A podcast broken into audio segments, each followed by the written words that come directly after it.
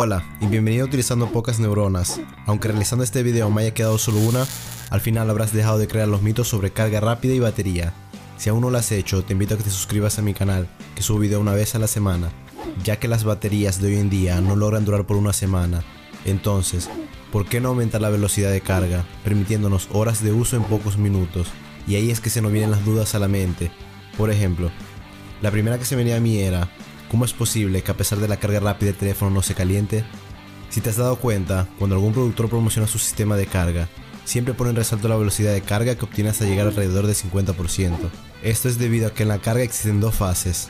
La primera es de corriente constante y la segunda de tensión constante. Los datos que aparecen en la etiqueta de un cargador son amperaje, voltaje y vatios. La cantidad de corriente que pasa en un cable se mide en amper. La tensión que permite que fluya la corriente se mide en volt. Sería como la altura en el caso de una cascada. El agua cae porque existe un punto más bajo y un punto más alto. Y con la multiplicación de los dos valores se obtiene la potencia en vatios. Al día de hoy existen diferentes tipos de carga rápida, diría casi una por cada fabricante. Superbook de Oppo, Warp Charge de OnePlus, Quick Charge de Qualcomm y ahora último Supercharge Turbo de Xiaomi entre otros. Lo que hacen básicamente los fabricantes es jugar con los valores de amperaje y voltaje, es decir, a lo mejor suben un poco más el voltaje y bajan por otra parte el amperaje. No voy a entrar en detalles, pero te lo voy a mostrar de forma muy simplificada. Los círculos representan los iones de litio. Cuando la batería se está descargando se mueven al otro lado, y lo que hace la carga es volverlos a poner en su lugar de origen, que es necesario para que la batería produzca corriente. Los primeros iones van a colocarse fácilmente donde sea, y por esta razón en la fase de carga constante el cargador transmite cuanta más corriente posible, pero cuando ya hay muchos, los que llegan van encontrando dificultad para colocarse, y esto genera calentamiento en el caso se transmita mucha corriente. Por eso cuando la batería llega alrededor de 50-60% comienza la fase de tensión constante. Imagínate la cascada y que la parte más baja donde cae agua se vaya levantando. Poco a poco cae menos agua hasta llegar a ser un charco. Asimismo la tensión de la batería sube lentamente, recibiendo siempre menos corriente hasta que iguala a la del cargador y deja de recibir. En realidad, los cargadores producen más corriente de la que los teléfonos reciben. De hecho, una vez que llega al teléfono, el mismo la convierte en algo más manejable, pero esto hace que se produzca calor dentro del teléfono. En el caso de OnePlus, por ejemplo, la compresión ocurre dentro del cargador y utiliza un amperaje elevado, lo cual requiere un cable más grueso. Por la misma razón, cada teléfono que utilice supercargas particulares necesita cargador y cable originales para funcionar correctamente y con seguridad. Un USB básico llega a 2.5 vatios y ya sabes cuánto tiempo se demora en cargar, 2 horas o incluso hasta más. Hace unos días, la recarga rápida más potente era la de Oppo con 50 vatios, que permite cargar el teléfono completamente en tan solo 35 minutos. ¿Y cómo hace Oppo para que el teléfono no se caliente? Utiliza dos celdas, permitiendo a la batería recibir más corriente en menos tiempo y que los iones de cada celda encuentren dificultad. Pero ahora Xiaomi ha sacado su versión de 100 vatios, que carga el teléfono en 17 minutos, lo cual hace pensar de principio que utilice cuatro celdas. Para poder funcionar correctamente y evitar sobrecalentamientos, la batería incorpora circuitos de control y coopera con el procesador.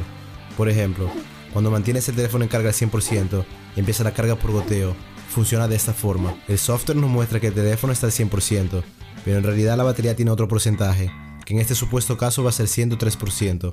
Al llegar al tope, el teléfono deja de recibir corriente.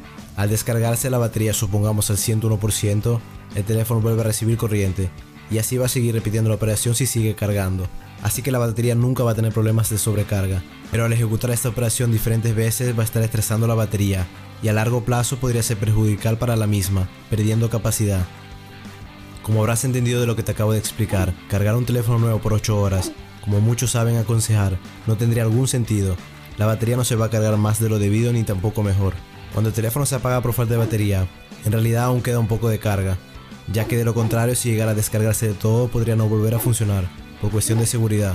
Cuando ya no tiene voltaje, la misma evita recibir corriente, y efectivamente esto podría suceder si no se usa la batería por varios meses, y la última vez la hemos dejado totalmente descargada. Aunque no se utilizaba va perdiendo corriente y se va deteriorando, formando cristales por dentro que podrían generar explosiones si la batería volviera a recibir corriente.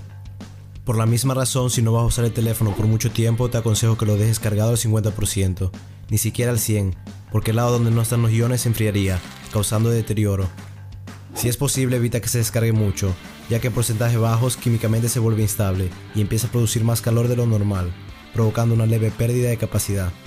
Estas baterías no sufren del efecto memoria que sufrían las híbridas con níquel, ya que en ese caso se reducía la capacidad de la batería si no se la dejaba descargar por completo, formando cristales que obviamente impedía la carga correcta. Las de iones de litio pueden ser cargadas tranquilamente a cualquier nivel de carga. Es inevitable que la batería con el pasar del tiempo se vaya deteriorando, ya que es la naturaleza de este tipo de baterías. Efectivamente a largo plazo, y hablo de años, la carga rápida afecta negativamente la batería, y aún así tampoco de forma grave. Pero eso depende de ti. Yo sinceramente prefiero la carga rápida, aunque si a lo mejor después de un año o dos la batería haya perdido un poco de capacidad, pero si en tu caso prefieres que tu batería pierda más lentamente su capacidad, cuando es posible carga el teléfono con un cargador certificado que use menos potencia. Y ojo, usa siempre y digo siempre cargadores originales o certificados. Esto ha sido todo por hoy para mi cerebro. Si te gustó el video no te olvides dejar un like antes que se te formen los cristales en la batería. Déjame un comentario para hacerme saber si te quité más de una duda sobre este tema. Te invito a que me sigas en mis redes, sobre todo en Instagram, donde subo preguntas sobre mi canal. Si ya llegaste al final del video, entonces ¿por qué no verse otro? Aquí te lo dejo.